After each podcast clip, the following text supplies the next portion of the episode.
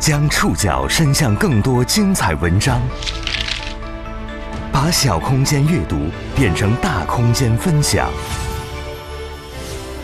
宋宇选读，讲述现实世界里的真实故事，把小空间阅读变成大空间分享。欢迎各位收听今天的宋宇选读。今天为大家选读的文章综合了《中国新闻周刊》、深燃财经、界面新闻的内容，将和大家一起了解流量退场之后的跨年晚会。二零二二年元旦假期，你看跨年晚会了吗？看的是哪一台或哪几台？觉得好看吗？二零二一到二零二二的这个晚上，堪称跨年晚会最卷之夜。国内各家媒体和线上互联网平台共推出了十六台跨年晚会，相似的明星阵容与密集的广告植入，以及去流量的大势所趋，也让跨年晚会渐成鸡肋。跨年晚会到底是怎么诞生的？为什么有越来越多年轻人觉得跨年晚会不好看了？我们还需要跨年晚会吗？宋宇选读今天为您讲述流量退场后的。跨年晚会，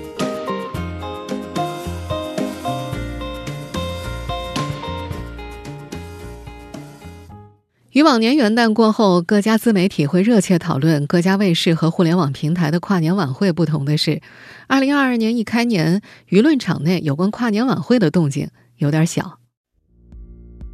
虽然从参与选手来看，二零二一到二零二二这个晚上堪称跨年晚会。最卷之夜之一，从央视、湖南卫视等传统电视台到 B 站、腾讯、优酷等互联网平台，各个媒体平台一共推出了十六台跨年晚会。二零二一年的跨年晚会基本上可以分为三类：一类是湖南卫视、浙江卫视、江苏卫视等以往以明星阵容作为看点的传统电视台跨年晚会；第二类呢是 B 站、腾讯视频等网络平台推出的跨年晚会。第三类呢，就是传统电视台推出的非演唱形式的跨年晚会，比如像知识分享类跨年等等。在二零二一年，清朗行动以及相关行业倡议明确遏制唯流量倾向与过度娱乐化，加上内容市场对于主旋律的推崇，各家媒体的跨年晚会和往年相比的确是有所改变的。但各个电视台又在同样的顾虑之下，转向了同样的方向。这种默契的转变，最终使传统电视台的跨年晚会又呈现出了相似的矛盾，也就是在去流量化的同时，又不忍心全然放弃流量明星。不论是网络平台方，还是在跨年晚会界浸润多年的传统卫视选手，这些跨年夜的流量争夺者们，都共同面对一个很难写出新意的同题作文。回看2021年的跨年晚会，各家传统媒体的主题是相似的。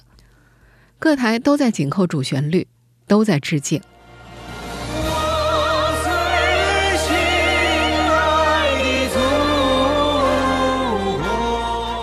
我们刚刚听到的是蔡徐坤和张也在北京卫视的跨年晚会上演唱的《我和我的祖国》，东方卫视和江苏卫视也都有致敬百年祖国不会忘记的演出，后者还致敬了时代奋斗者，致敬了科技创新。湖南卫视的晚会则致敬了航天、奥运、抗疫、国粹、乡村振兴、建党百年等所有我们能够想到的主题。浙江卫视邀请了抗美援朝战士忆苦思甜，北京卫视则致敬了奥运，展望冬奥会，邀请了徐海峰、巩立姣、许一文等众多体育明星。除了主题呢，各家卫视的表演形式也非常雷同，都是主题演讲与歌舞演出的组合，甚至在歌曲的选择上都是有重合的。我从没有见过极光出现的村落。例如，二零二一年的热门歌曲《漠河舞厅》《一路生花》都出现在了湖南卫视和东方卫视的节目单上，就连演出嘉宾也有高度重合。前面提到的蔡徐坤依然作为流量明星的代表，出现在了江苏卫视、北京卫视、浙江卫视三台晚会上。周深、凤凰传奇等人也参与了两台晚会的录制。多台相似的晚会在同一个晚上播出，对于观众们来说，好像是自家的遥控器失灵了。上个台是漠河舞厅，换个频道还是漠河舞厅。无论怎么切换频道的按钮，电视上的画面都是相似的灯光和花团锦簇，扬声器里传来的也都是相似的歌声和尖叫。这一刻，人类的悲欢并不相通。有些不得不写跨年晚会主题的媒体记者发出了看了十台跨年晚会看出工伤的感慨。差不多的晚会带来的是差不多的收视数据。一项统计显示，在播出当晚，除了 CCTV 一频道播出的《启航2022》直播关注度达到百分之三点一九零四，湖南卫视跨年晚会达到百分之一点九一六三之外，其余频道的跨年晚会的关注度都在一左右，甚至更低。高度雷同，让每台跨年晚会都显得没有新意，也很难不令观众审美疲劳。对于传统跨年晚会的审美疲劳，正是网络平台跨晚的契机。二零二一到二零二二这个晚上，共有三台网络跨年晚会，分别是 B 站的《最美的夜》、腾讯视频的脱口秀跨年，以及微信视频号的五月天演唱会。如果问这三者有什么共性的话，或许就是各自都面向垂类受众。腾讯视频的脱口秀跨年是趁着喜剧的东风。尽管形式和去年的脱口秀反跨年相似，但加入了徐志胜、何广智、周奇墨等在脱口秀大会第四季上完成出圈的头部脱口秀演员。微信视频号的五月天线上演唱会基本就是歌迷的狂欢了。目前来看，这两天晚会基本属于小圈层的自嗨。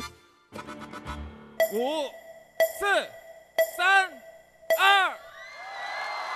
至于举办到第三年的 B 站的最美的夜。社交媒体上呈现出了两极分化的声音，有人认为至少比2020年的好看，还是挺有诚意的，可以看到街舞、钢琴、说唱、古风舞蹈与吟唱，还有科幻、滑冰、交响乐、歌剧、戏曲、音乐剧等多元文化。也有人吐槽，没有主题忘了根，越来越像卫视台的跨年晚会了。B 站最美的夜留在了2019年。目前这台晚会的豆瓣评分是六点八，比二零二零年 B 站跨年晚会高出了零点一分，比二零一九年惊艳出圈的那台晚会低了足足两点二分。为什么有越来越多年轻人觉得跨年晚会不好看了？跨年晚会在国内到底是怎么诞生的？过去这些年，跨年晚会的参赛选手又为什么会越来越多？跨年晚会挣钱吗？跨年晚会出现时，又埋下了怎样的隐患？宋宇选读继续播出。流量退场后的跨年晚会。原始社会时期，腊尽春来，人们在祭祀的同时载歌载舞，祈求来年风调雨顺。这或许就是跨年晚会最初的样子。而我们现在熟知的跨年晚会，其实是个舶来品。最早的记载应该是一九零四年十二月三十一号的美国曼哈顿。当时，《纽约时报》的编辑们策划了一场烟火狂欢活动，数以万计的狂欢者度过了一个难忘的夜晚。对于中国人来说，元旦的历史地位远远低于除夕，人们更加习惯过农历春节，而非公历中的元旦。一直到被称为“千禧年”的二零零零年，又赶上中国龙年，中国经济飞速发展。人们接收到的信息和文化产品陡然上升，那次跨年的回忆也成为了很多人一生难忘的重要节点。娱乐圈也在两千年前后得到了巨大的发展。真正意义上的跨年晚会来自于二零零五年的湖南卫视。那个夏天，湖南卫视的综艺节目《超级女声》迎来了第二届，移动运营商和赞助商的高调介入，让人们一下子就记住了这档选秀类综艺节目。也是在那一年，超级女声火遍大江南北。对于商业价值有着敏锐判断的湖南卫视，不仅将李宇春、周笔畅、张靓颖等超女一众选手迁入自家旗下，还在当年的十二月三十一号，以超级女声为班底，举办了国内首届跨年晚会。今天晚上，我们将通过湖南卫视和亿万观众一起迎接二零零六。好，那场晚会。模仿日本红白歌会的形式分队 PK，当然少不了当时还风靡一时的发短信助力活动。最后是以大合唱想唱就唱结束了跨晚。反响热烈的2005湖南卫视跨年晚会，让不少卫视看到了综艺变现的可能性，增大曝光度、扩大影响力，拓展艺人的商业价值，以及为卫视来年的广告招商和节目制作奠定基础。超女带火的选秀形式很快被各大卫视借鉴。就在湖南卫视举办跨年晚会的第二年，东方卫视的《加油好男儿》举办了，年底自然以好男儿为班底，无缝衔接了跨年晚会。就这样，国内各大卫视都坐不住了，军备大战瞬间打响。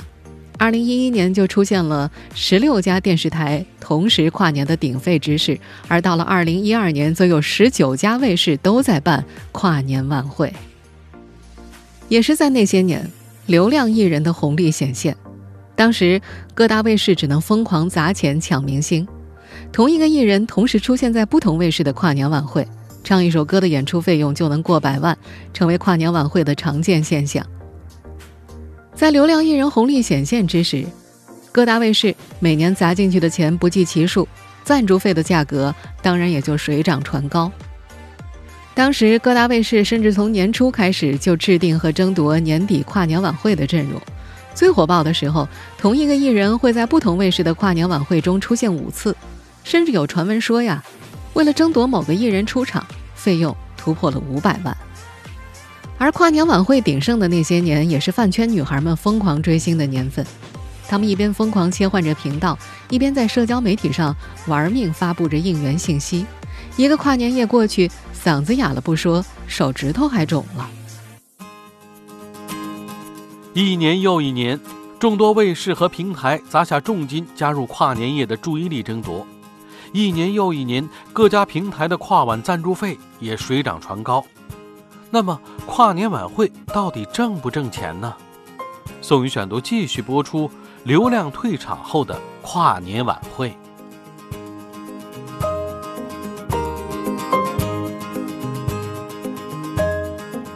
跨年晚会到底赚不赚钱呢？这里我们得分开聊聊跨年晚会的成本和营收。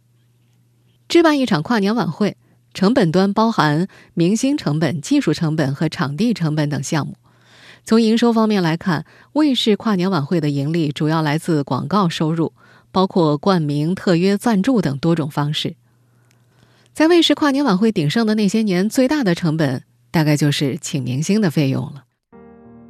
这实际上是2005年湖南卫视举办首届超女跨年晚会的时候就埋下的一个雷。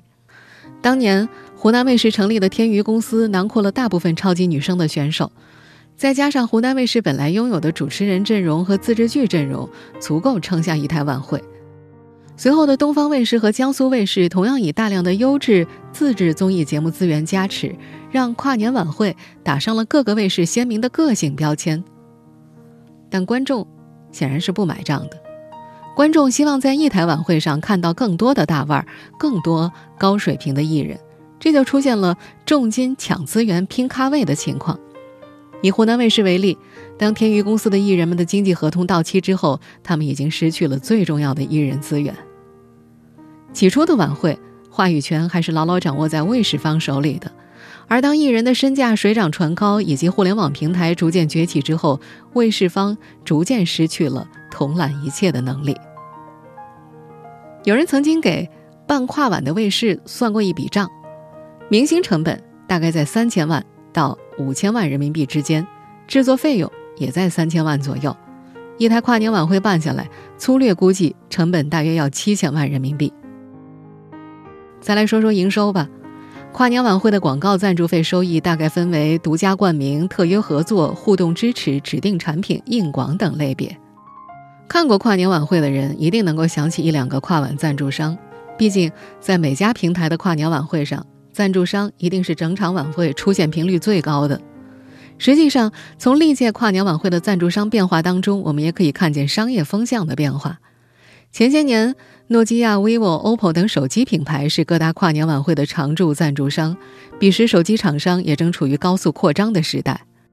而近两年，随着跨年晚会的广告费水涨船高，以及手机行业竞争日趋激烈，跨年晚会的头部赞助商当中，取而代之的是抖音、快手等互联网平台和新消费形式。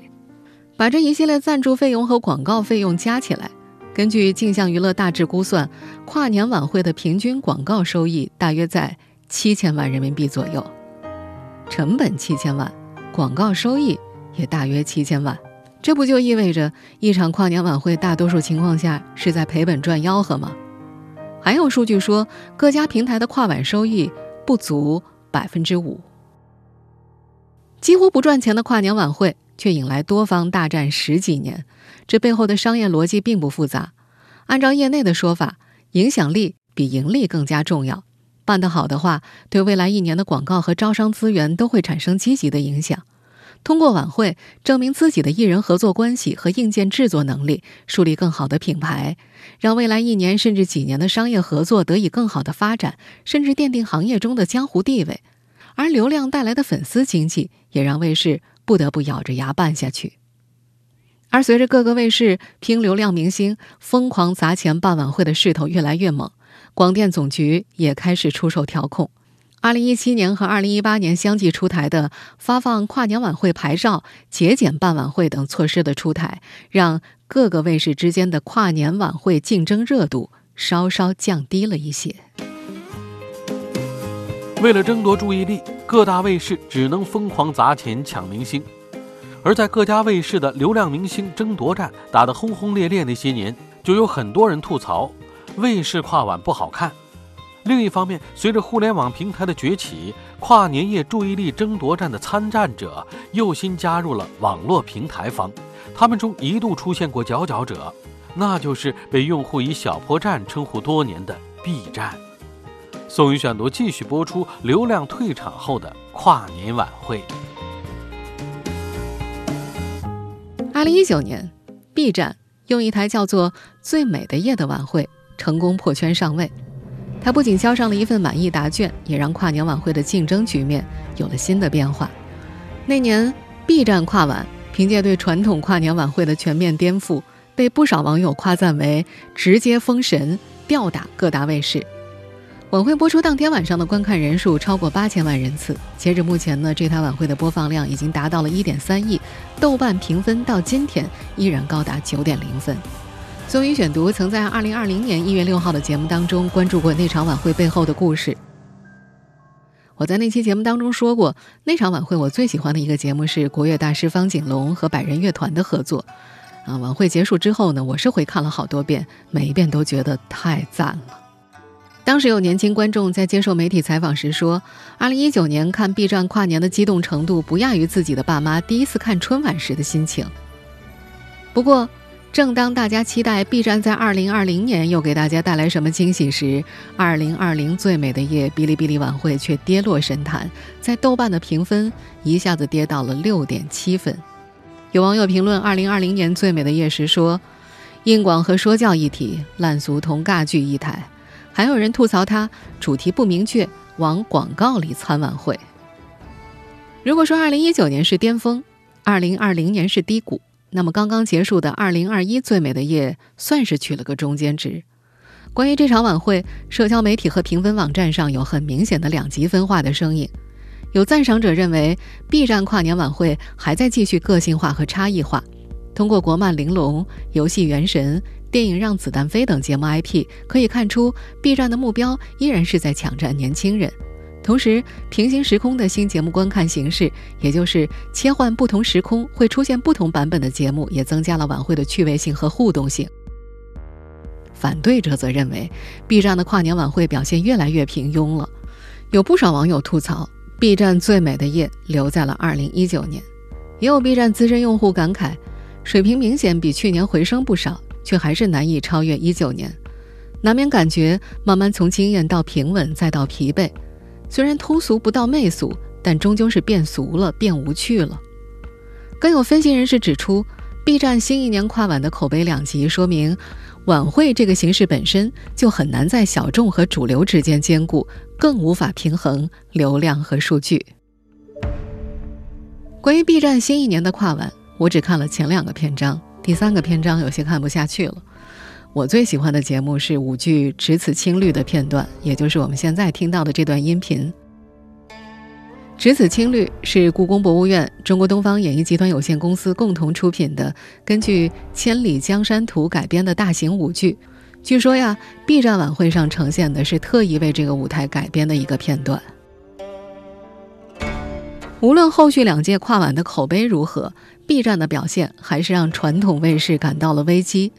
作为首个推出自制跨年晚会的视频平台，B 站一直把年轻人的兴趣作为切口，深挖传统文化、二次元文化，这也让 B 站的跨年晚会一度被称为最懂年轻人的晚会。B 站晚会对传统的全面颠覆，也让各大卫视意识到了内容需求市场的变化，让他们开始重新思考什么才是真正的流量密码。但到了2021年，流量。已经不等同于财富密码了，特别是伴随着2021年娱乐圈大地震，清朗行动让公众和舆论主动开始告别流量，2021年的各大卫视跨晚去流量化就变得愈加明显。因为政策的要求，一度靠流量支撑的跨年晚会，在2021年逐渐去流量化。缺少流量明星的这届跨晚，是近些年的跨年晚会中讨论度最低的一届。既然跨年晚会已经越来越不好看，那么我们还需要跨年晚会吗？宋宇选读继续播出。流量退场后的跨年晚会。面对这个难写的同命题作文，二零二一年各家平台逐渐去流量化的跨年晚会，转向了另一重相似的面貌，也保留了以往多届跨晚广被诟病的种种槽点。这些年。各家平台的跨晚最被吐槽的一点就是往广告里掺晚会。以二零二零年的 B 站晚会为例，当时美的和元气森林的硬广遭到不少网友的反感，他们用资本的力量猝不及防等弹幕刷屏表示不满，还有人留言说二零二一年都不想再喝元气森林了。为了拉平成本，歌舞类晚会广告植入相对困难。采用主持人大量口播以及画面贴片的方式，甚至不惜弄个第二会场，沙发面前摆满了广告商的产品。每次摇臂扫过观众席，都要露出广告商的名称和产品，甚至能把汽车开到舞台中央。这样的方式，观众早就深恶痛绝了。最初，人们还会为主持人口播广告的快语速而赞叹，而今天，年轻的观众们只会觉得这样的吃相很难看。广告 MV、广告歌。跨年晚会成广告晚会，跨年晚会被过度植入广告，最近几年已经成为年轻观众们吐槽的重点。那么，既然被吐槽这么多了，一个新的问题也就随之诞生了：我们还需要跨年晚会吗？关于这个问题，不同的人可能有不同的答案。有人觉得岁末年初我们需要这种有仪式感的告别，跨年晚会某种程度上就是一种低成本的告别仪式。但也有分析人士认为，已经存在十六年的跨年晚会的没落是一种必然。一方面，国内最著名的晚会也最长寿的晚会春晚的多年经历早就告诉大家，由于现代人欣赏艺术的高度个性化，打造全年龄段合家欢类型的一台晚会已经是不可能存在的事情了。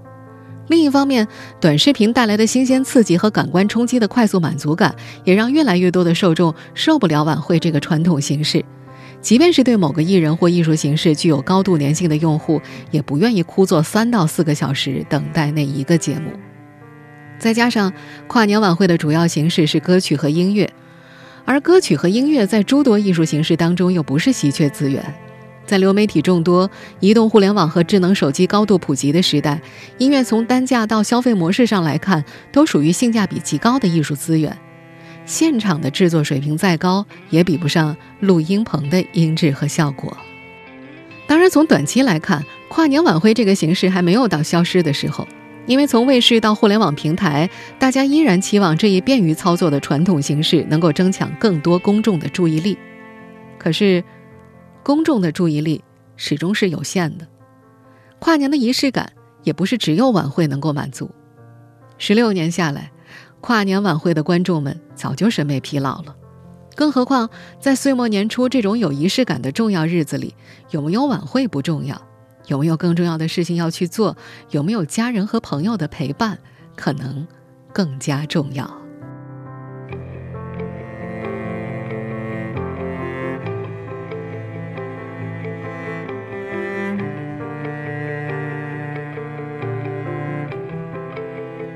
以上您收听的是宋宇选读，流量退场之后的跨年晚会。